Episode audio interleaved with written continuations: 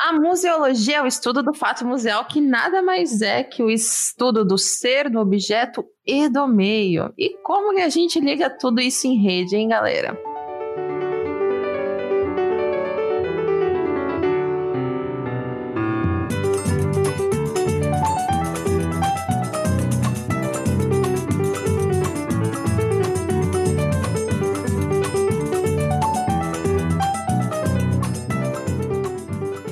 Hoje sou euzinha, Juliana Gueiro, sendo a host desse programa, como antes não tanto visto, mas. e a gente tem hoje também nosso amigo Gustavo Nalva. Eu! Tudo eu. bom com vocês? Gustavo Nalva com esse microfone maravilhoso. Aguardem. Novidades galera. do canal. Aguardem, galera. Aguardem que Aguardem que logo, logo a equipe vai estar toda montada no, no outfit aqui. Nossa, quanto que custa com... Ah, aguardem, galera.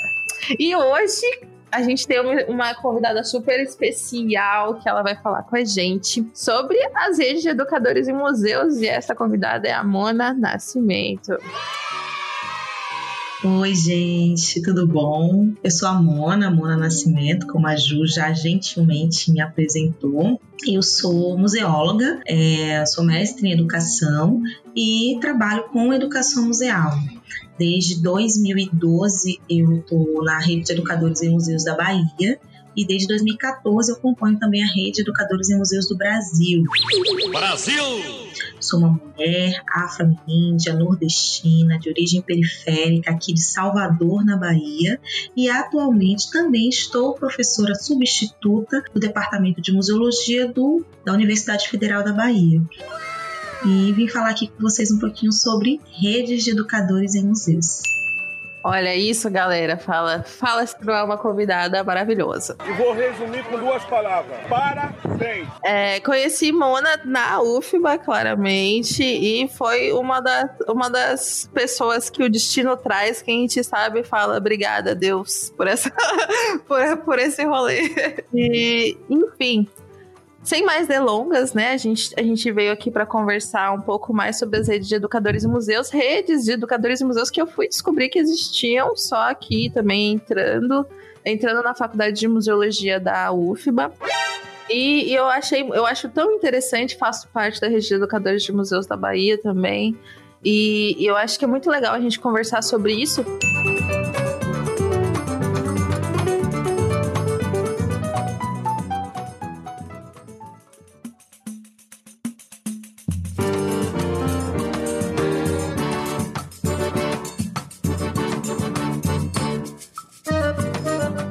Começar, né, vamos contextualizar um pouco. Então, eu queria perguntar, né, para para Mona, qual que foi a primeira rede de educadores em museus? Então, Ju, aqui no Brasil, né, é, eu particularmente não conheço né, experiências de redes de educadores em museus em outros países. Conheço outras redes de museus, mas de educadores em museus não conheço ainda. Se alguém conhecer, por favor, me avise. Mas aqui no Brasil, é, esse movimento começou em 2003 a primeira rede de educadores em museus foi a rede, é, a REM Rio, né, que a gente chama as redes de educadores em museus de REM. Então, a REM Rio, que naquela época nem chamava REM Rio, chamava apenas REM, Rede de Educadores em Museus, nasceu no Rio de Janeiro em 2003 e foi bastante motivado por aquelas movimentações né, em torno da Política Nacional de Museus, que também foi aprovada em 2003. É, quem é da área de museologia vai lembrar que esse foi um período muito rico para o campo de museus, quando a gente teve, né, é, na época, ministro da Cultura era o Gilberto Gil e ele assumiu também como compromisso esse é, essa não posso dizer é, assumiu como compromisso cuidar também do campo da cultura como um todo e olhar para o campo dos museus de uma forma bem específica. Então a gente teve aí a construção da Política Nacional de Museus, que é, entre outras coisas falava sobre formação de profissionais, sobretudo no campo da educação museal. Né? A Política Nacional de Museus já falava disso. Então, naquele ínterim, né, lá no Rio de Janeiro começou-se uma mobilização, teve toda uma mobilização para a construção do IBRAM, né, no desmembramento do, dos museus do IFAM nacionalmente, e Nesse processo, a Marcele Pereira, que depois veio a ser a coordenadora da Comuse, que é a Coordenação de Museologia Social e Educação do IBRAM, ela é, capitaneou esse movimento por lá, criando a primeira REM em 2003. De lá para cá, a gente já tem atualmente em torno de 17 redes no Brasil hoje. A gente teve a primeira em 2003, 2004.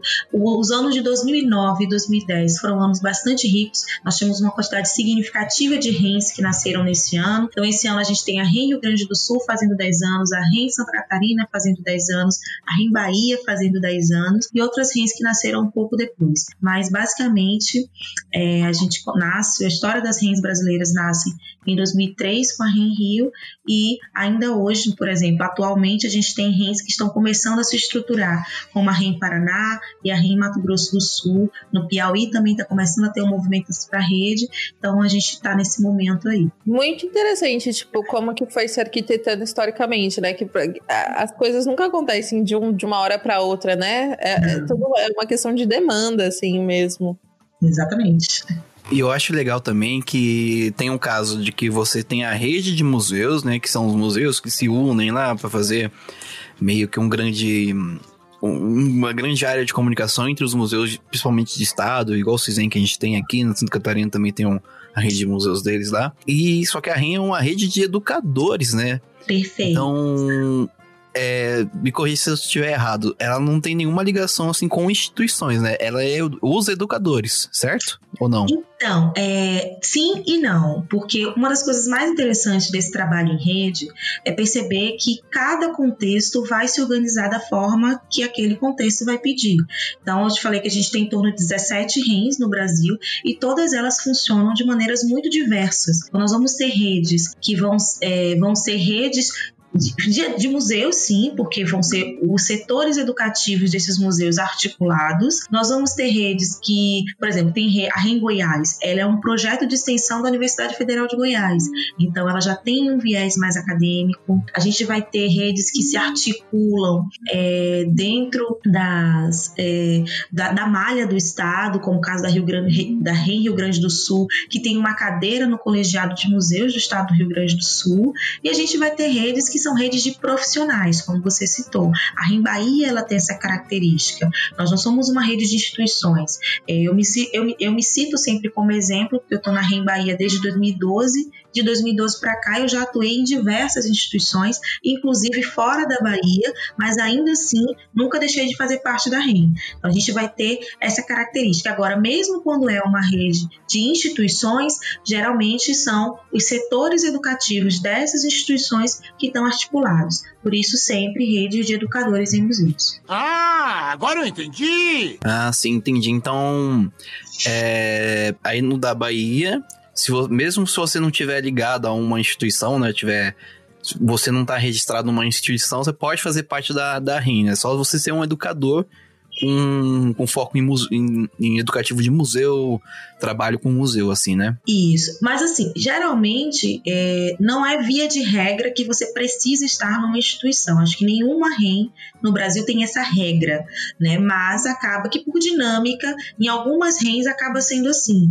Mas é possível de encontrar, mesmo nessas RENs, onde a, é, o lugar comum seria estar vinculado a uma instituição, é possível encontrar pessoas que não estão vinculadas a nenhuma instituição no momento, mas ainda assim colaboram com as redes.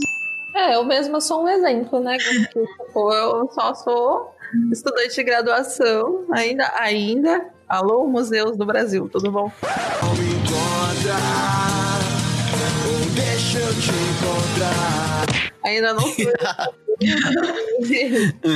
Vendendo peixe já, né, Ju? Claro, é importante, viu? É importante. Garantir o nosso, né? É, eu nosso. um exemplo, Ju, porque eu atualmente não atuo em museus, né? Nesse momento eu estou atuando na universidade.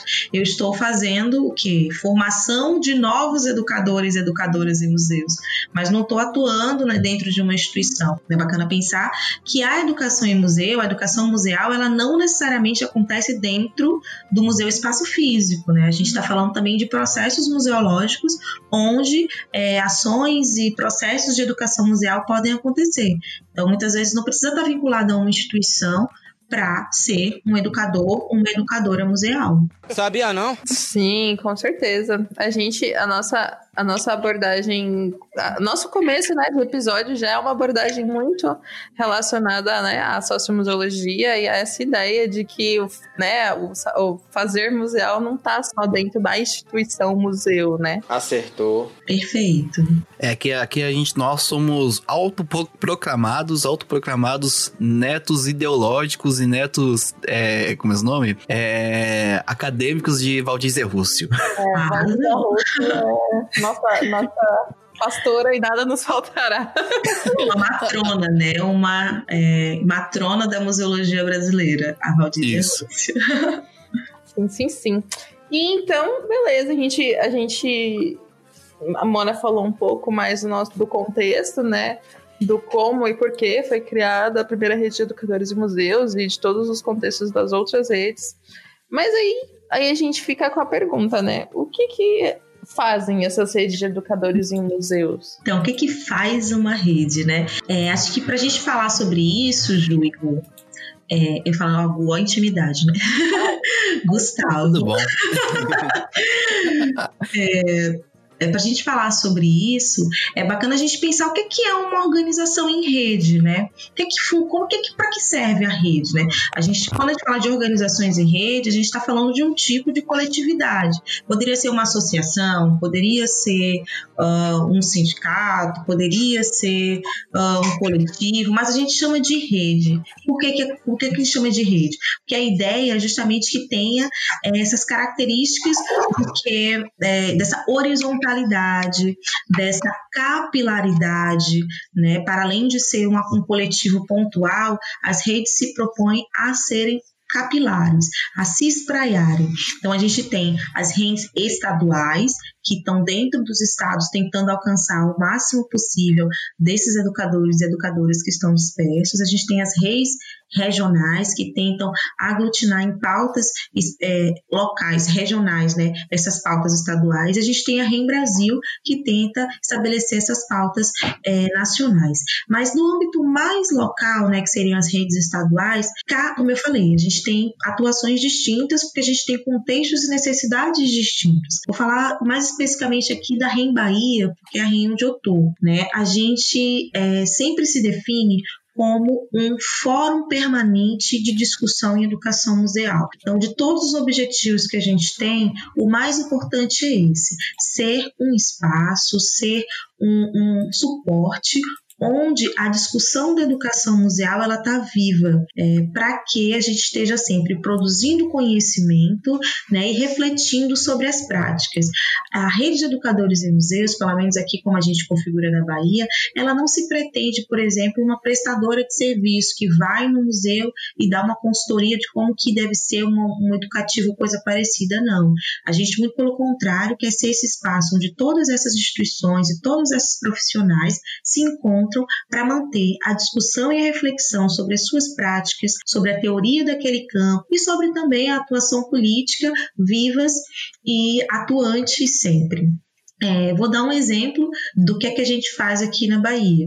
A gente tem alguns tipos de atividades que são é, que é, explicitam bem como é que a gente quer atuar. A gente tem os reencontros, que são as atividades onde a gente propõe que os museus se reúnam, os educativos de museus se reúnam. Geralmente a gente cedia em um espaço, para a gente vai para o Museu X e o educativo daquele Museu X vai falar sobre a sua atuação e as pessoas que são dos educativos dos outros museus vão estar ali ouvindo e trocando experiência, de repente quer colocar uma dificuldade, ver como é que o outro resolveu. Então, é, isso é uma das formas de atuação, a gente ser esse, essa conexão entre os profissionais. Então, a gente vai num museu específico, propõe a ele ser o sediador e depois vai convidando todos os outros para poder fazer esse intercâmbio. Também quando a gente tem algum tema que está bem em voga no momento na área, a gente chama que a gente um rendebates. A gente chama duas pessoas ou mais que estejam preparadas para falar sobre aquele tema, convida o máximo de pessoas possíveis para que aquele debate aconteça e a gente possa trocar conhecimento sobre aquilo.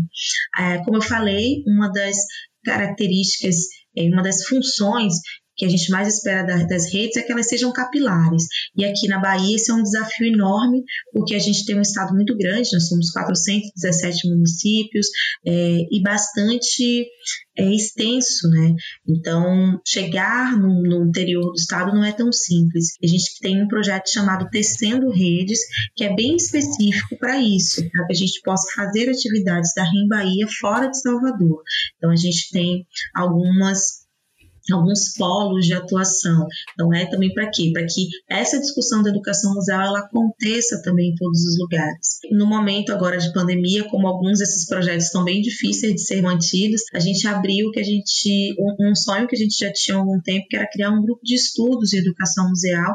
Todos os meses a gente se reúne com base em um tema é, definido previamente, com textos e referências também definidas previamente, onde a gente debate um tema específico. Agora, no mês de novembro, amanhã, inclusive, é, é, não sei quando esse episódio vai ao ar, mas hoje é 17 de novembro, dia 18 de novembro, a gente vai ter o nosso grupo de estudos da REM Bahia, cujo tema vai ser Educação Museal e Acessibilidade. Então, é, é contornos para uma acessibilidade universal. A gente vai discutir isso amanhã, para que mesmo nesse processo que a gente está meio distante fisicamente, a gente não deixe de ser esse fórum permanente de educação museal aqui na Bahia. Eu só queria dizer que eu amei o nome do encontro, é, é o reencontro.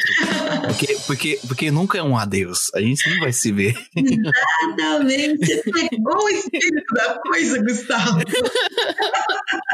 É Amei o nome, reencontro. Exatamente. A gente está sempre se reencontrando. Que lindo, cara! Que atitude! Exato. Gu, te dou dois hum. reais se você descobrir quem que vai ser debatedor amanhã sobre museus acessíveis. Nossa, museus acessíveis? É, sobre, sobre, como tornar uma educação museal acessível, um museu acessível, uma, uma acessibilidade universal. Quem você acha, Gustavo? É difícil, hein, cara? Tantas pessoas que vêm na minha cabeça, assim, sabe? Tipo. A gente definiu os temas em junho. Em junho, essa moça fez acessibilidade é meu tema. Era em novembro, mas ela tava lá, ó, oh, gente, quando foi acessibilidade é uma vez, tá? Não, mas... Desde junho para poder debater nesse tema.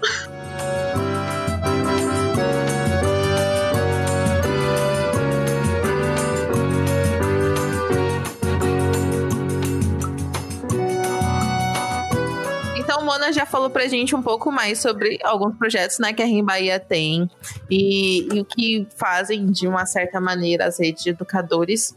Mas eu acho que é muito importante também pra gente refletir entender o porquê que elas são necessárias, né? Por que, que as redes de educadores e museus são necessárias? E, Mona, você tem alguma coisa para falar sobre isso? Ai, várias, né?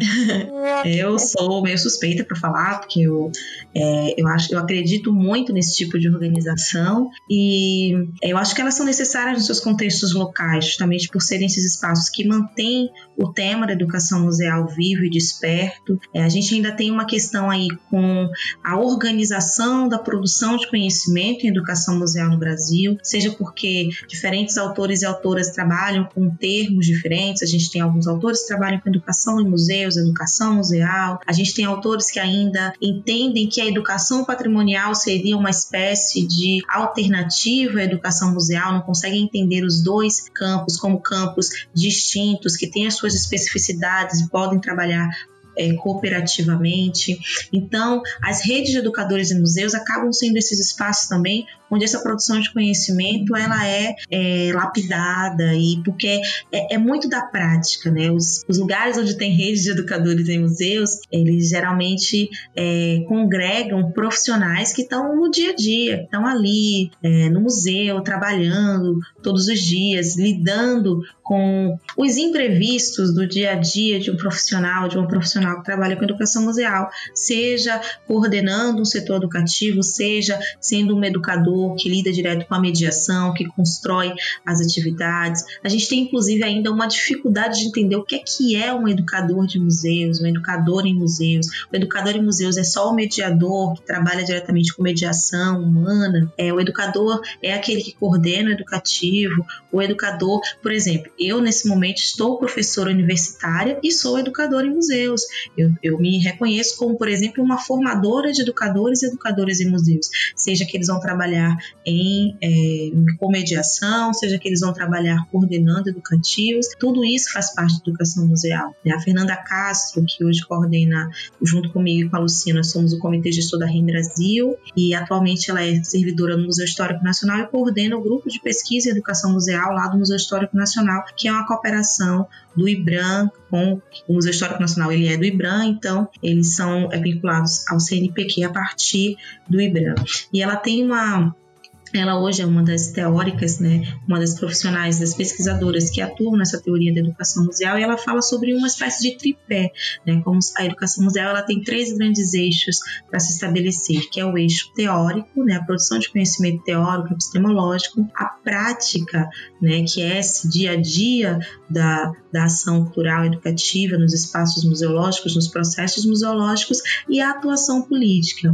E as RENs, elas atuam muito bem nessas três, esses três eixos, porque elas se organizam coletivamente para buscar pleitos, elas também são espaços de produção e teórica, epistemológica, o grupo de estudos da REM é um exemplo disso, é, e também são espaços de troca sobre reflexão, sobre prática da educação museal. É, só para dar mais um exemplo em relação a essa atuação política e por que, que as redes de educadores são extremamente necessárias, a gente em 2018, perdão, em 2017, teve a aprovação da Política Nacional de Educação Museal e a atuação das redes de educadores em museus foram foi preponderante, a atuação dessas redes foi preponderante para que essa política de fato saísse.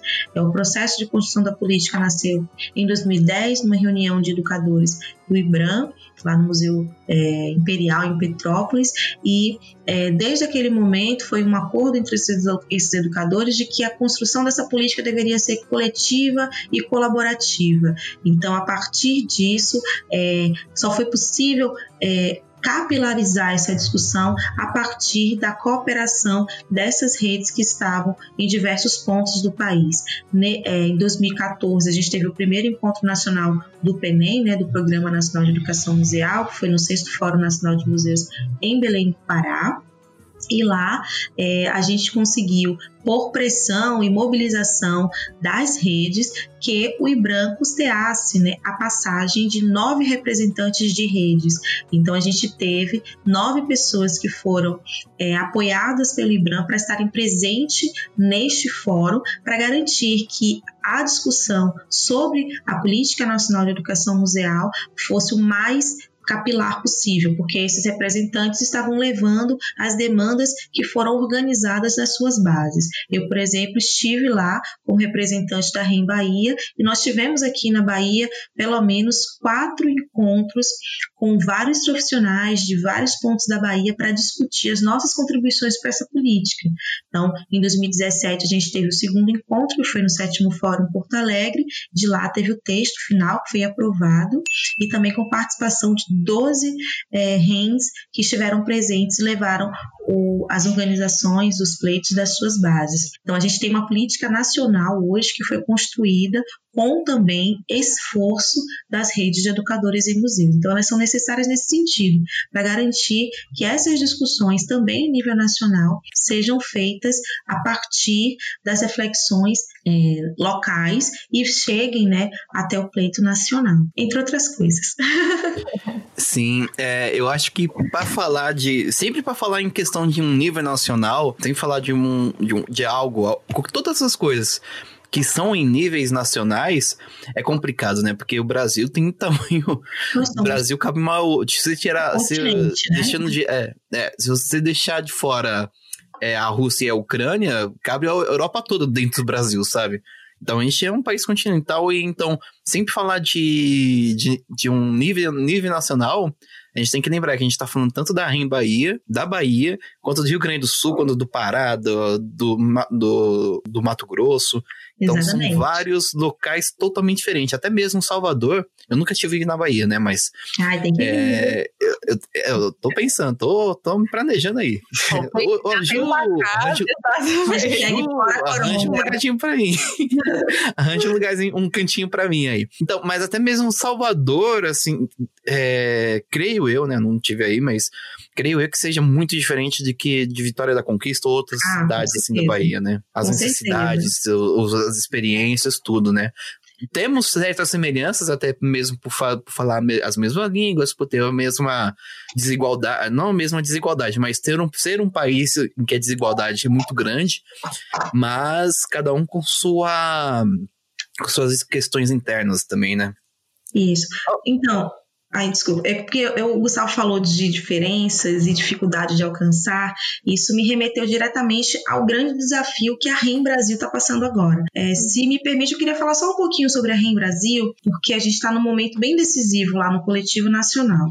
A, como te falei, as REMs nacionais, as REMs estaduais, elas existem desde 2003, foram surgindo. É, teve momentos específicos em que mais redes surgiram, e é bem importante pensar que esses momentos foram momentos geralmente de crise. Né? Em 2009, 2009, 2010, ali a gente teve um momento de desmembramento do campo dos museus do IFAM, foi a criação do IBRAM, então muitas redes surgiram naquele contexto. 2014, 2016 foram dois anos muito críticos também, perdão, 2014 não, mas 2016 foi um ano bastante crítico politicamente, sobretudo no campo, dos, no campo geral do Brasil, mas a gente teve é, oscilações muito violentas no campo dos museus, o IBRAM, perdeu seu presidente, depois entrou outro que não ficou. Então, a gente teve muitas oscilações, precisou se organizar politicamente. Então, a REI, outras REIs surgiram ali, a própria REI Brasil, ela surgiu no encontro de redes de educadores durante o sexto fórum em 2014 no Belém. Então, as redes, elas, a REM Brasil, ela surge justamente desse contexto de precisar se articular e se organizar. Então, agora em 2019, a REM Brasil também precisou se organizar quando começou, é, começaram as demissões em massa durante a pandemia. Então, essa foi uma pauta muito forte durante é, esse contexto de pandemia. Então, foi um outro é, catalisador de organização das redes, é, sobretudo aí em São Paulo. São Paulo foi um lugar é, alguém está falando de São Paulo, não? Gustavo falando de São Paulo. Eu!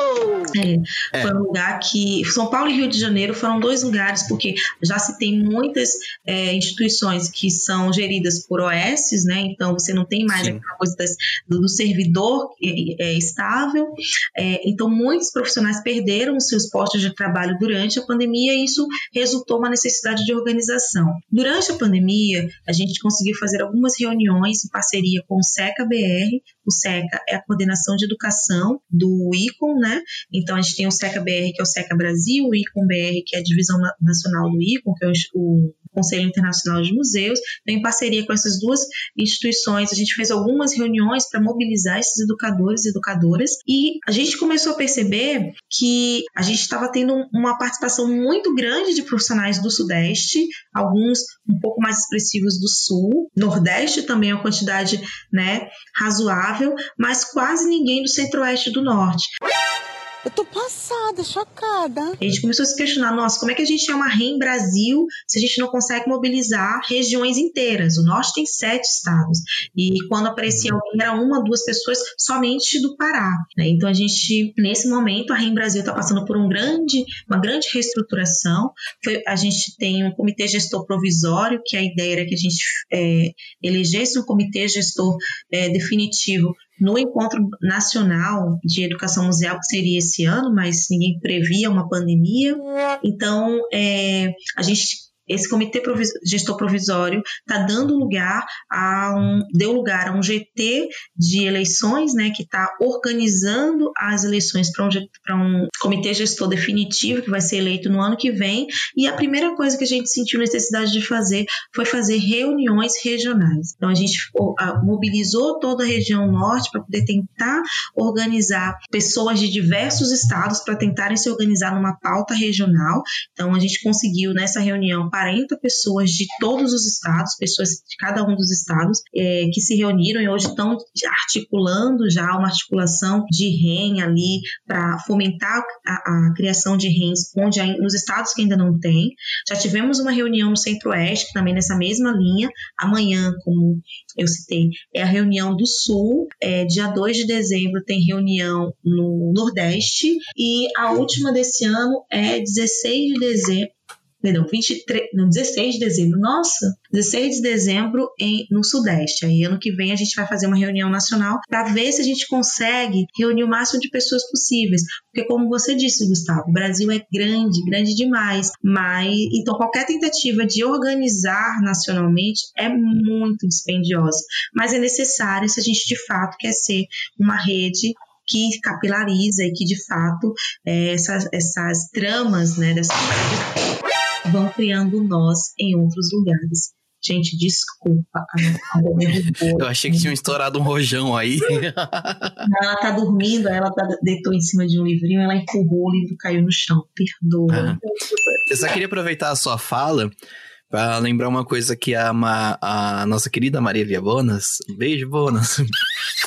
ela, que também, é, que também é diretora do, do Icon Brasil, ela Sim. falou uma vez no nosso podcast que é uma coisa muito estranha, porque a gente foi do Golden, do, do Golden Years, né, que é os, os, os bons tempos do museu, né, na, da museologia no Brasil para o Golden Shower de, de uma maneira muito rápida, né? Gente, Frase é de Marília Bonas. É uma analogia escatológica, mas precisa. precisa. Não, Não tenho como concordar mais. Aí eu vou falar que essas demissões em massa não, só, não, for, não foram só este ano. Teve uma Sim. grande demissão em massa dos museus aqui de São Paulo, esteja denunciado que foi aconteceu no ano passado, acho que no meio do ano passado, ou foi, teve uma demissão em massa dos servidores públicos culturais da área cultural aqui em São Paulo. Muita pessoa, muitas pessoas perderam é, empregos tanto na, na prefeitura quanto no estado aqui em São Paulo. Foi complicado.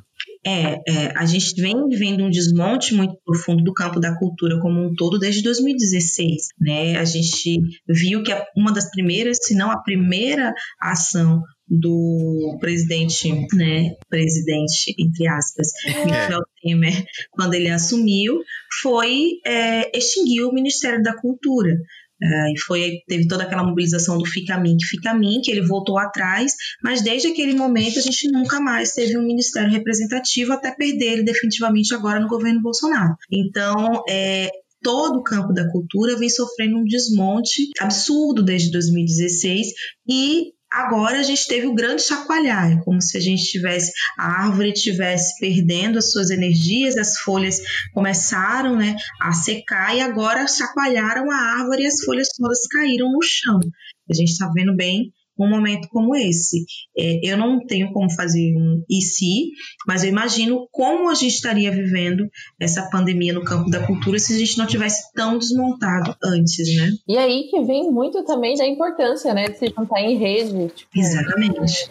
Em situações assim, então é uma coisa assim, é muito realmente trabalhoso você conseguir lidar com tudo isso, né? Todos esses nozinhos de todos esses locais, de todos esses lugares do Brasil, de um jeito que é, se respeite, né? A individualidade de cada local, sem querer fazer, tipo, sem, sem, sem atravessar, né? As falas, sem atravessar os diálogos e tudo, porque é se juntar em rede, mas também de um jeito organizado, porque senão, né? Se, imagina assim, embaralhar a rede não, não dá para usar mais, né? É, né? Se você fizer essa analogia, já que estamos com uhum. analogias, mas não, não, não dá, né? Então, eu acho que é, é muito, vem muito da importância também, acho que é, a realidade, né, o que a gente está sofrendo hoje, desde 2016, todo esse desmonte, faz com que as redes sejam ainda mais necessárias, né? E a gente até estava na última live, né? Que inclusive, gente, vão lá, arroba Rem Bahia, ver as lives Sim. que a gente está fazendo para os 10 anos de Rem Bahia. Vai estar tá lá, independente do dia que vocês ouvirem esse episódio, pode dar uma olhada lá. Conversando com o Bruni, é, a gente ela, ela falou uma coisa muito legal, que é, que é assim, na, assim, a gente conversando e tudo, a gente chegou na conclusão de que a rede é quem tá lá para te segurar, sabe? Quando você cai, você tá lá para se segurar e, e, e, e num jeito mais empírico, né? Da, né? Essa, essa questão assim mais empírica, eu acho que acho que se não fosse algumas redes de educadores, a gente não seria tão, tipo assim, a gente não é, não, não somos uma classe hiper unidas, né? Hiper unida, nem, mas somos muito mais do que se não tivéssemos as redes, eu acho. Então, E é essa união que com certeza vai fazer com que muitos se mantenham firmes, né? E assim, possam ser segurados de uma certa forma, porque não é fácil, não é fácil de jeito nenhum. E Mona, eu ia até falar que, né, quando o Gustavo falou sobre a, como que a Bahia é grande e, e tudo mais, é, eu ia até citar essa questão do tecendo redes, né? E como dentro da própria Bahia já é, já é uma questão, né? É, a gente existe há 10 anos, a REM Bahia existe há 10 anos, e essa sempre foi uma grande questão para a gente. A gente não quer ser a rede de educadores e museus de Salvador, a gente quer ser a rede de educadores e museus da Bahia.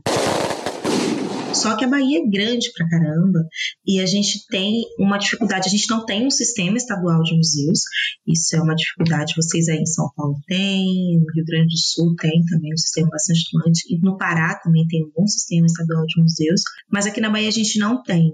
É, a gente não tem um, um, um órgão de cultura que facilite para a gente, pelo menos juntando os contatos, não.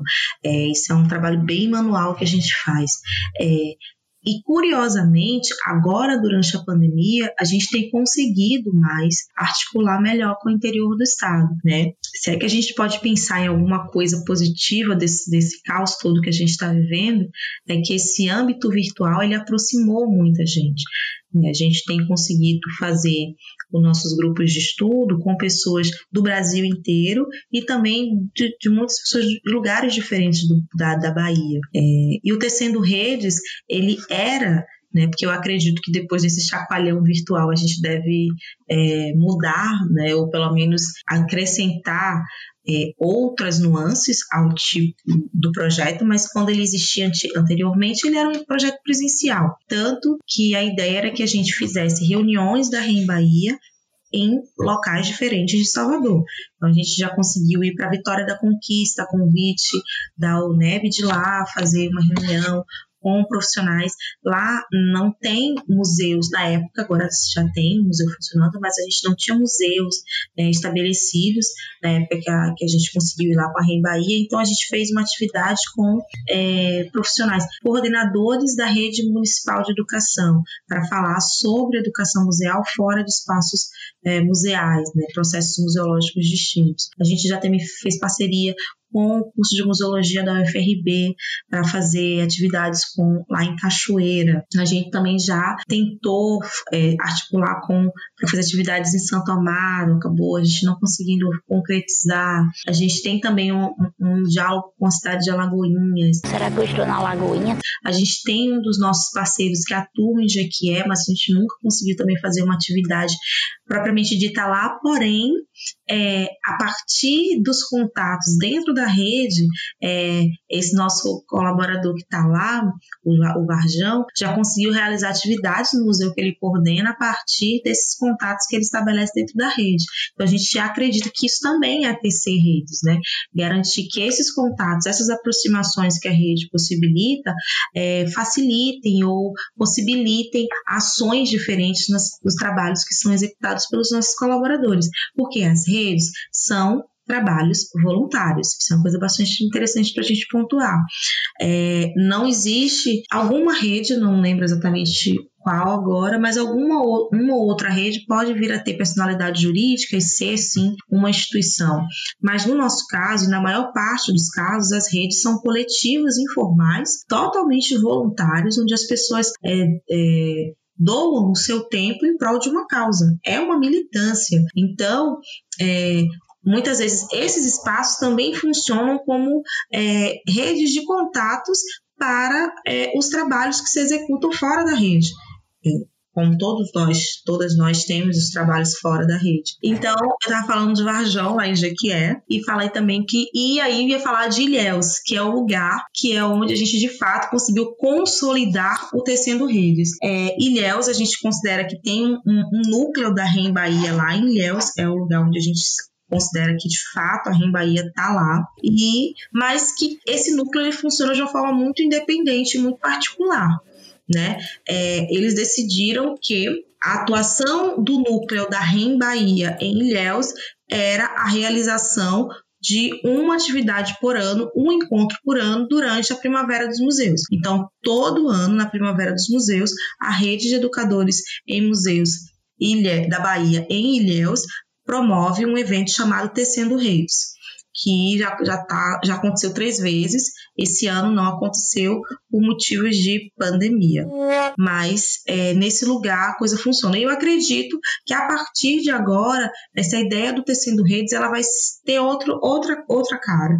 Né? A gente vai fazer uso desses recursos que o virtual nos impôs, mas de alguma forma foi bastante é, significativo, colaborativo, poder trocar virtualmente, ampliando a, a geografia né, das pessoas que participam das atividades.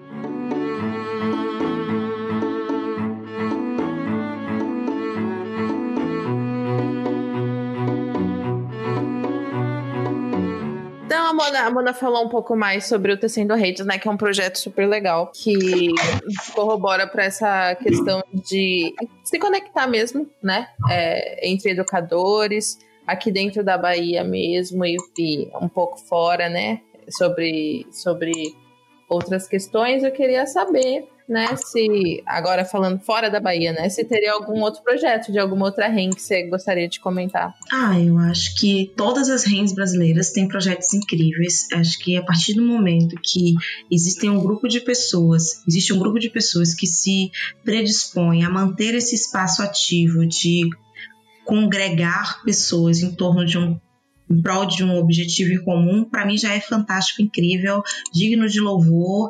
É, salve e louve-se todas as reis brasileiras. Brasil! Mas sempre tem um outro projeto que a gente olha e fala assim, que legal. É, ontem a gente estava numa reunião de preparação para a reunião do Sul, da, das RENs do Sul, e aí a Andrea Becker, que é da REN Rio Grande do Sul, ela trouxe um depoimento que eu achei muito legal, que eu acho que é bacana a gente colocar aqui. É, como eu falei, lá a REM Rio Grande do Sul tem uma cadeira no Colegiado Estadual de Museus. E ela estava falando sobre como a ação da REM, junto com os outros coletivos, né, com as outras instituições que têm cadeira no Colegiado Estadual de Museus, conseguiu aprovar recursos de apoio para projetos e instituições museais a partir da Lei Aldir Blanc. Né? Então, a Lei Aldir Blanc, que curiosamente foi o maior investimento em cultura ao mesmo tempo que foi feito no Brasil, foram 3 bilhões de reais destinados à cultura no Brasil inteiro, e é, em alguns lugares o exemplo do Rio Grande do Sul, foi possível também que museus e projetos museológicos, processos museológicos fossem contemplados. E a atuação da REM Rio Grande do Sul para a, a, a contemplação né, de projetos museológicos foi fundamental. Então, acho que é uma coisa que é, é importante a gente ressaltar e dizer que é possível, sim, através da articulação, a gente interferir no coletivo. Então, essa articulação da REM conseguiu chegar na atuação do Estado a ponto de articular os recursos para os lugares que a gente acredita que são necessários. Então, essa é uma coisa que me chamou muita atenção, fiquei muito feliz pelo Rio Grande do Sul e já me perguntando como é que a gente pode também na Bahia ou em outros estados também fazer essa movimentação para é, colocar as nossas pautas, as nossas demandas na ordem do dia do executivo. Fica um beijo para nossos gaúchos, sempre estão, sempre estão nos surpreendendo aqui. Ah, e aí fica muito claro, né? O quanto a gente precisa real se se organizar, né? Exatamente. A organização, a, a, organização é realmente é tipo a chave de, de muita coisa, muito, muito progresso, muita, muita transição, assim. Eu, exemplos como esse. E, e é por isso, né? Às vezes eu, eu fico pensando, por que fazer parte da Rei Bahia, né? Por, por acreditar muito, né? Porque pensa, porque é, apoiar outras redes, participar de outras questões, de outras redes, de participar da própria rede, assim, porque eu acredito muito, muito, muito nesse ideal real de que é uma é, é, é só com organização e em rede, sim, um com o outro, se ajudando e fazendo. Uh, que a gente vai conseguir. E, assim, exemplos como esses me deixam bem felizes, porque é isso que a gente quer, não é, Mona? É isso que todos querem. Exatamente. Né? Eu sou particularmente conhecida como uma pessoa bem é, idealista, É, não tenho problema com isso. Uma vez eu ouvi de um amigo que eu era muito apaixonada e isso não levava ninguém a lugar nenhum. E eu disse para ele: Deus me livre o dia que eu não for mais apaixonada pelo que eu faço, né? É, é, e com certeza posso não chegar no lugar onde um grupo grande de pessoas acredita que é o ideal, mas eu não abro mão de fazer aquilo que eu acredito. Uma das coisas que eu acredito profundamente é no poder da coletividade no poder da organização. Eu não acho que a gente é, consegue chegar em nenhum lugar sozinho. Vocês terem uma ideia, eu tenho tatuado aqui que é, fundamental é mesmo o amor, é impossível ser feliz sozinho, porque eu acredito muito nisso. Eu acredito que, e aí eu não levo só para o campo das paixões, né, dos amores, dos afetos, mas da coletividade da luta política também. Eu acho que a gente não faz nada sozinho. E as redes, para mim, são isso. São esse espaço que eu encontrei na minha trajetória. Eu entrei na Rem Bahia, eu estava no último período da universidade, eu estava para me formar, é, eu nunca mais saí. Eu fiz da minha trajetória acadêmica, da minha trajetória profissional, também é tudo muito misturado com a minha trajetória de militância política dentro dessa área. Eu acredito muito nisso. E é isso. É, REM é isso. É, e a coletividade. Coletividade não é bolinho, tá, gente? Coletividade também tem conflito. Coletividade também tem divergência. Coletividade tem aquele momento que um monte de gente está fazendo suas próprias coisas e não está muito afim, e a gente acaba meio que segurando as pontas. Mas aí tem aquele momento que chega um monte de gente cheia de gás, com vontade, no, novidade, a gente entende, é agora, eu vou descansar um pouquinho aqui, mas o, é, é alguém vai segurar o rojão. E eu tô sentindo isso agora na Bahia. preciso dizer aqui que a Ju, Rafa, Andressa estão chegando agora, estão super segurando, é, é, super se, se integrando no nosso coletivo, e eu tenho certeza que a nova geração da Rembaía, um dia eu fui a nova geração da Rembaía e agora a gente está vendo novas pessoas chegarem, com certeza, para deixar esse, manter esse ideal de coletividade vivo e aceso. Ai, militei agora, né, gente? Ai, meu Não, aqui é, aqui é espaço pra militar também, é, é isso aí. Até, até o Partido Comunista tem seus rachas, mas o importante é estar junto. Exatamente. Ai, ah, não, mas meu coração até se, até se alegra aqui. Eu, eu faço tudo com muita felicidade também, porque, querendo ou não, eu sempre falo pro Gu, né, que como eu saio feliz do, dos nossos episódios, todo episódio as pessoas estão cansadas de ouvir isso, mas é, é falar que eu também saio muito feliz das coisas da, da REN, depois de um, de um, né, de um, de um grupo de estudos, depois de, de alguma discussão, porque querendo ou não, eu acredito muito, né, eu acredito muito na museologia, eu acredito muito na rede, é para militar mesmo, porque Estamos aqui para isso, não é? As pessoas precisam ver que existem coisas que dão certo e que valem a pena ser investidas e que é, podem ser reverberadas e têm que ser reverberadas. Então. É isto. Bom, então depois dessa conversa maravilhosa, né? Calma, ainda não acabou, galera. Depois dessa conversa maravilhosa sobre as redes da Bahia, a rede da Bahia, né? As redes do, do, do Brasil. A gente sempre bate muito na tecla da acessibilidade aqui no museu, vocês sabem disso. Não só acessibilidade física, né, mas como acessibilidade atitudinal. E a gente entende também que as redes de educadores e museus são uma, uma, uma né? Eu vou falar hein, Gustavo, potência. Olha, demorou! demorou para dizer. eu falo muita potência, eu falo muito a palavra potência nessa. É, potente mesmo, né? Exatamente, sabe? E aí ele, a gente sempre, sempre me zoa, mas enfim. São uma potência também de ação, né? E Sim. nesse sentido, eu queria saber o que Mona acha em, em como que as redes de educadores de museus elas podem agir para tornar o museu, né, a instituição museu ou os museus é, mais acessível. Eu acho que o, só o fato de a gente se congregar e se reunir para manter esse tema é, da educação museal ativo é também já um processo de manter esse tema acessível. Eu penso acessibilidade de uma forma muito ampla, eu gosto muito da perspectiva da acessibilidade universal, né? Como você mesma disse, a gente não está falando de acessibilidade somente física, a gente está falando de acessibilidade atitudinal, de ter uma atitude acessível. E não não só para, para com pessoas com deficiência. É, começa a, gente entender que todas as pessoas da sociedade é, com deficiência, na verdade, todos nós temos deficiência em alguma coisa, que é, que é essa vinha que fica difícil de virar às vezes, porque fica parecendo que acessibilidade é uma coisa que a gente faz à parte. Então, é, eu busco na minha prática entender a acessibilidade como algo intrínseco. E eu acho que quando as redes de educadores e museus, elas trazem para entendem que a educação museal, ela automaticamente precisa ser acessível e está o tempo inteiro pre, é, prestando atenção nisso, então, é, já acorda e possibilita que os museus estejam atentos para essa questão. A gente está falando, é, ter o cuidado na nossa linguagem. Será que o que a gente está falando está atendendo a todo, a, ao máximo possível de pessoas? A, nas divulgações que a gente tem feito, né? A rede, a rede de educadores e museus do Brasil, por exemplo, a gente tem tido um esforço muito grande para fazer as, as, as descrições. É, quando a gente faz os nossos, é, nossos, é, nossas lives, a gente se descrever fisicamente para que as pessoas que não, que não enxergam possam é, é, fruir com a mesma ou com a, com a, mesma qualidade que uma pessoa que enxerga. A gente tem feito muito cuidado para todas as nossas atividades, a gente ter tradução em libras, a gente tem tido cuidado também para é, entender e respeitar a, as identidades das pessoas e tratá-las da forma como elas gostariam de ser tratadas. Eu acho que isso também é acessibilidade, né?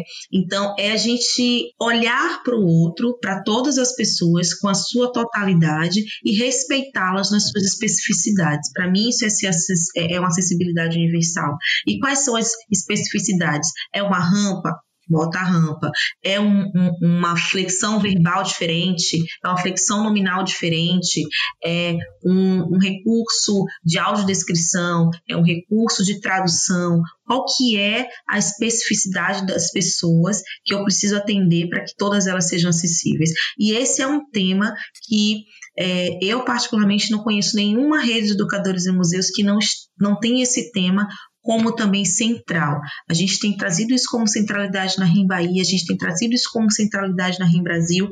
Obviamente, ainda temos muito que melhorar, a gente tem muito que. É, aqui na REM Brasil, na Bahia, por exemplo, no momento, a gente não tem nenhuma pessoa com deficiência né, como é que eu posso dizer? Porque pensando que todos nós temos deficiências, mas a gente não tem nenhuma pessoa surda, a gente não tem nenhuma pessoa cega, a gente não tem nenhuma pessoa com é, mobilidade reduzida. Então, a gente ainda tem essa dificuldade de falar com as pessoas para saber delas o que elas precisam. A gente precisa, sempre que possível, a gente vai é, consultar essas pessoas. Então, talvez já seja uma falha de acessibilidade nas redes. A gente, pelo menos aqui na Rem Bahia, a gente não tem sido atrativo para que essas pessoas se interessem em congregar conosco, mas o tema está sempre o máximo possível em voga para que a gente coloque ele na ordem do dia e não somente em ações pontuais. Acho que é isso que eu quero dizer, que a gente não pense acessibilidades como uma coisa à parte, que a gente introjete isso no nosso dia a dia e o tempo inteiro a gente pense em quais são as atitudes que a gente precisa ter para atender às especificidades do máximo de pessoas possíveis. Acho que é, é isso aí. É isso aí. É. Militei de novo, não foi? Militou, militou toda. Militei, milituda eu. Eu acho que a gente tem que fazer uma vinheta do militou aqui. toda, vez, que alguém nos, é, tudo, toda vez que alguém militar, a gente toca a vinheta. Militar. Toca a vinheta, militei. Mas é, esse é um tema que me provoca muito, gente, porque é, eu, eu vejo com muita empatia a luta das pessoas com deficiência especificamente, especificamente porque esse grupo de pessoas com deficiência eu acho inclusive muito é, muito inspirador muito inspiradora a organização e muito inspiradora a luta desses coletivos para estarem na ordem do dia e me inspira muito em relação às pautas, a essas pautas e outras pautas tantas e me, me sensibiliza muito porque eu vejo ainda quanto nós, enquanto sociedade, precisamos avançar para o óbvio e o básico, que é respeitar as pessoas, dentro das suas especificidades. É só isso, gente. Respeitar as pessoas dentro das suas especificidades. Eu tenho as minhas especificidades e gostaria de ser respeitada. Uma pessoa surda tem as especificidades dela e gostaria de ser respeitada dentro delas. Apenas isso, sabe? Eu acho que é, na teoria é simples, mas na prática a gente consegue complicar, né, gente? É. Mas, Botar em prática sempre é- tem a sua dificuldade, mas a gente dá um jeito. Tudo tem que ser feito com amor, Muito carinho. com vontade, Dedicação. sagacidade, Força. É, Garra. É. Determinação. É isso aí. Paixão. é, eu acho que é importante sempre tentar, né? Tipo, sempre estar fazendo, porque querendo ou não, a acessibilidade é um tema transversal à vida, assim.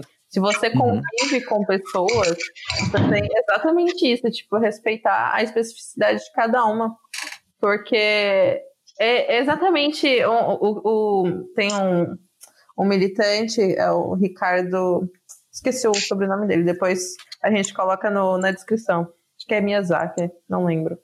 Ele fala que essa questão de tipo necessidades especiais, por que não se usa mais necessidades especiais? Porque cada um tem a sua necessidade especial e não sou eu que só as pessoas com deficiência que têm necessidades especiais. Não, todos somos, temos necessidades, né? E, e- e é isso, assim, a gente. E não são gente- especiais, são necessidades básicas. Exato. São necessidades que eu tenho, que é a necessidade de quê? De ser respeitado. Isso é uma necessidade básica, né? Sim. Que qualquer Porque pessoa tem. é, E porque a minha necessidade é especial e a sua não. Porque eu sou Exatamente. especial e você não é especial. Quem que é Embora especial? todos nós sejamos especiais, mas infelizmente Exato. não é dessa especialidade que a gente tem. É o que a nossa mãe fala pra gente, né? Não sei. Bom, perfeito, Mona. É muito maravilhosa a fala Eu que agradeço. sobre essa questão da acessibilidade, sobre todas as outras questões que a gente discutiu aqui. Agora, no final, da, no final do, do nosso episódio, a gente sempre fala, a gente sempre indica al- alguma coisinha para o pessoal, né, que está em casa ou que não está em casa, mas que queira ter algum, algum conteúdo diferente.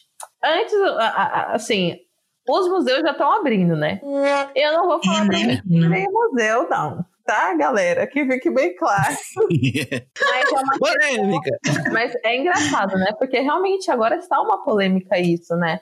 Porque, Uhum. poxa, nossos colegas estão trabalhando para sobreviver nos museus, sabe?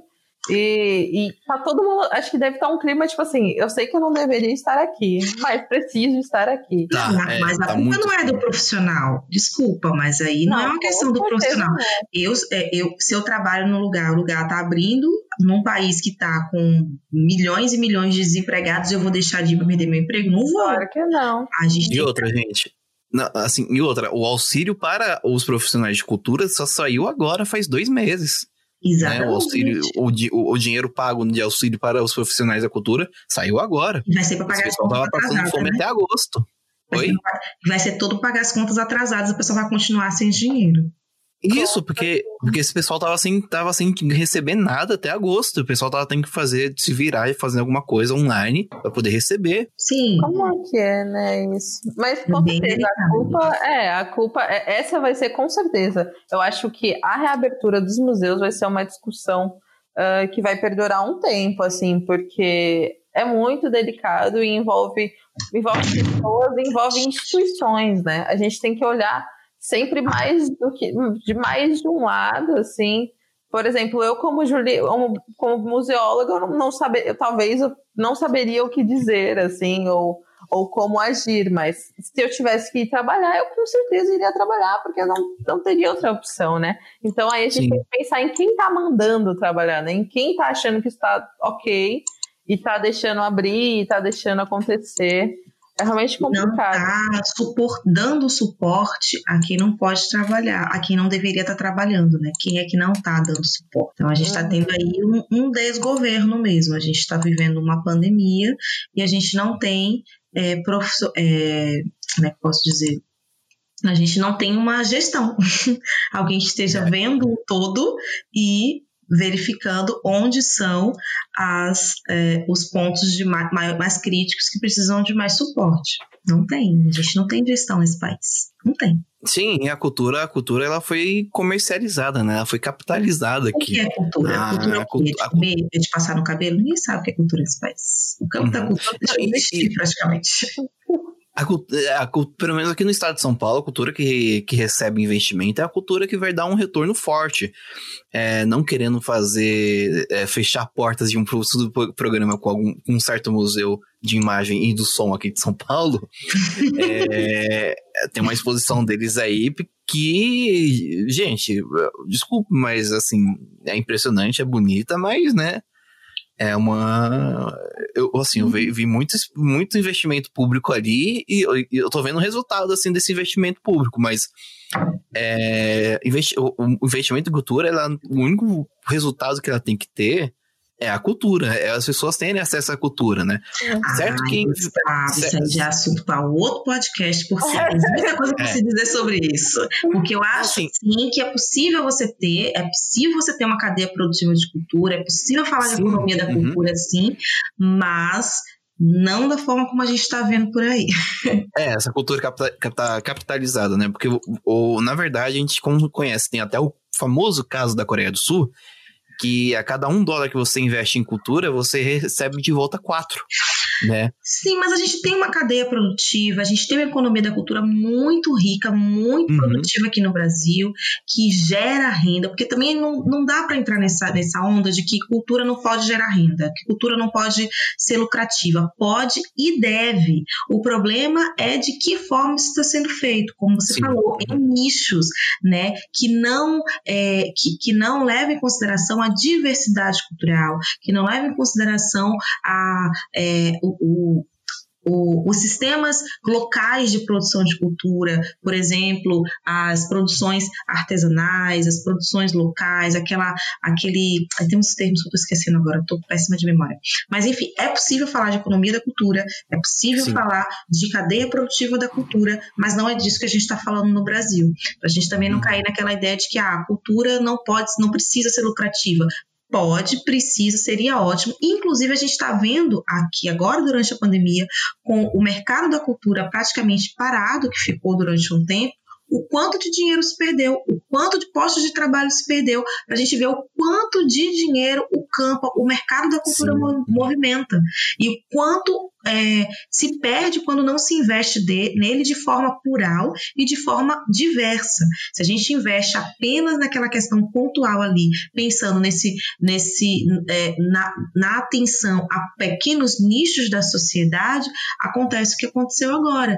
A, a, num momento de crise, o sistema quebra. Né? A cadeia produtiva quebra. Mas como eu falei, assunto para outro podcast isso aí. É, assim, senão a gente vai se alongar muito Mas aqui. já fica a- a- o convite para o próximo que for falar sobre isso, fique tranquila que chamaremos. Não, não, eu posso indicar pessoas mais qualificadas do que eu. E também fica, fica né, o questionamento aí. Será que nesse atual governo a cultura está sendo é, tratada igual a educação, como gasto e não como investimento? Olha aí. ó. É, Fica aí o questionamento. E aí, como é que, peraí, como que a gente vai resolver essa questão do vamos ao museu, que tá? É, Eu acho Não, que, ó, já- desculpa, eu, ó, vou ser sincera aqui, e franca com vocês. Gente, a gente tá no meio de uma pandemia. É, Museu não vive de bilheteria. A maior parte dos museus não vivem de bilheteria, entendeu? Eu não acho que dizer não vá para o museu vai estar falindo o museu. E é uma forma também deles entenderem que, se não tem público, não deveria estar aberto. A gente está vivendo uma nova onda é, que eu acho, particularmente, que já estávamos vivendo, mas não estávamos falando, e agora vamos voltar a falar, isso vai voltar para a ordem do dia esse tema. E não é para sair de casa, tá? Eu tô há oito meses trancada dentro de casa. Nesses oito meses, eu não vi minha mãe. Eu vi minha mãe domingo passado, que eu tive que ir lá perto votar, então eu passei para dar um tchauzinho. Então, eu não acho legal ir para museu, porque museu é, por mais interessante e necessário que seja, é, não é um serviço essencial. A gente pode fazer visitas virtuais, a gente pode ver. Eu esse estava vendo a casa da Frida Kahlo lá no México. Nunca fui no México, mas conheço a casa da Frida Kahlo, porque vi a exposição virtual. Então, é, fica aí a- o meu protesto de, gente, não vão para o museu, não vão para a exposição, não se aglomerem. A gente ainda está vivendo uma pandemia, não finjam que está tudo normal, porque não está. Não, sim, é que nessa essa parte da pauta a gente chama de Vamos Museu, mas é uma parte de indicação, né? Desde o começo da pandemia a gente não indicou nenhum pra uma visita presencial. A gente só indicou coisas online aqui. Então, a minha indicação online é para vocês conhecerem mais sobre o sistema de, de museus, vocês entrarem no site do CISEM, verem os museus que estão lá cadastrados, né? Que eles têm um mapinha lá dos museus que são cadastrados. Não são muitos museus, por incrível que pareça, são alguns. E é até interessante se analisar quais são os museus que estão ali na junto com o CISEM, né? Que são a maioria são S, mas aí é discussão para quando a gente estiver falando com o CISEM. Deixa eu dar uma Mas- dica então, Gustavo. Você falou do CISEM. Eu lembrei que o CISEM é, fez um, um evento em parceria com a REM São Paulo e gerou uma publicação muito interessante sobre redes de educadores em museus. Então, procurem lá na página do CISEM. Tem um, é, um- uma publicação junto com a REM São Paulo. Não é museu, mas é sobre o tema que a gente falou aqui. Pronto, falou. Ó, pronto. Olha aí, ó. A indicação já tava no coração já dela, né? Lá fora. Sim.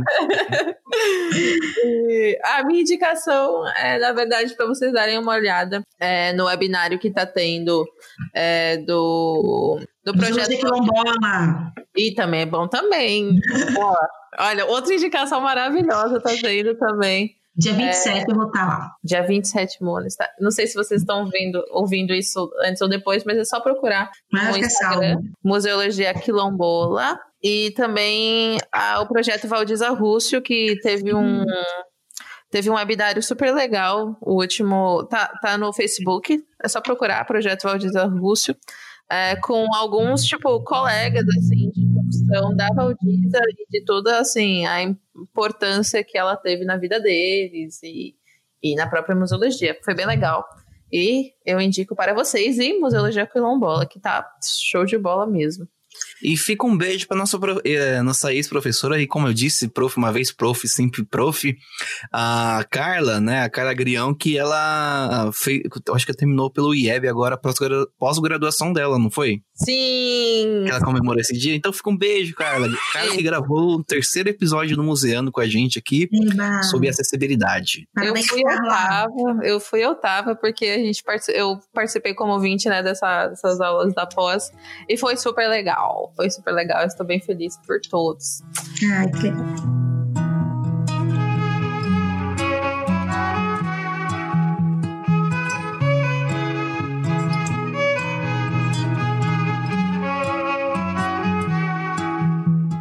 isso, né, gente? Eu quero agradecer o convite, foi muito lindo. Meu primeiro podcast. É, fiquei muito feliz em participar, espero poder ter colaborado um pouco com as minhas experiências, as coisas que eu vi, vivi ao longo desses anos de rede de educadores em museus. E qualquer coisa, precisarem falar comigo, me achem no Instagram, arroba o cheiro dos livros desesperados, sim, sou eu, Mona Nascimento. E podem perguntar, arroba Rem Bahia também, pode ir lá seguir a Rem Bahia e qualquer coisa, fica à vontade, tô por aqui. É isso aí. A gente que agradece, Mona, essa, essa, generos- essa generosidade de né, compartilhar todas essas questões, essas vivências com a gente, porque querendo ou não, falar sobre a rede de, né, de rede de educadores de museus é também falar um pouco sobre a sua vida, né? E sobre a sua atuação. Então a gente, a gente agradece muito por compartilhar tudo isso com a gente, por todas as discussões que a gente teve aqui. E espero que você tenha gostado de participar e Sim. fica o convite para participar outras vezes. A gente vai ter sempre outros temas e trazer gente para a gente construir também uma rede do Museando, né? Essa rede de contatos, essa, essa rede de trocas, né, Gu? Isso Arrasou. aí. Arrasou, arrasou, arrasou. É isso. Então, é isso, galera. Muito obrigada para vocês que ouviram até agora. E Gu, meu querido Oi. Gustavo, eu com certeza não tenho as informações do nosso PicPay aqui, nem do nosso Catarse. Porque eu ainda não memorizei, gente, mas eu juro que eu vou, que um dia vai acontecer. Calma, melhor de três. Eu não, eu não sei se é o meu terceiro podcast mediano, mas enfim. Você poderia falar para os nossos ouvintes? Mas é claro, dona Ana Juliana, vamos lá. Money. Mas é claro, dona Juliana, como vocês sabem, nós fazemos parte do Clio História e Literatura. Então você ajudando o Clio, você ajuda o museando. Como você pode fazer isso, né? Como você pode ajudar-nos? É muito simples. Você pode ir pelo PicPay, arroba Clio História e Literatura, e lá você doar qualquer valor que você quiser. 50, 2 reais, 50 centavos. É o que você Sempre quiser. 10 reais também a gente aceita. 10,99 ou 89 milhões, pode botar lá na nossa conta que a gente, a gente não. A gente, desde que seja forma lícita, né, aceita. Mas é, tem outra maneira também, que é uma maneira mais fixa de você ajudar a gente, que é pelo Catarse, pelo www.catarse.me barra Clio. Você pode entrar lá e escolher as faixas de financiamento coletivo que nós temos e escolher uma que é a partir de 5 reais. Isso mesmo, a partir de 5 reais você pode ajudar a gente a criar 5 reais, 5 royal. Um dólar, você pode ajudar a gente a produzir mais e melhores conteúdos para todos, todas e todes. Arrasou. Muito obrigada, Gustavo, pelos anúncios do dia. Muito obrigado, Luana, por, por estar aqui com a gente, compartilhando. Muito obrigado mais uma vez aos nossos ouvintes que estão aqui sempre nos nossos episódios. E um até o próximo episódio, porque lembrem-se, o museu segue vivo.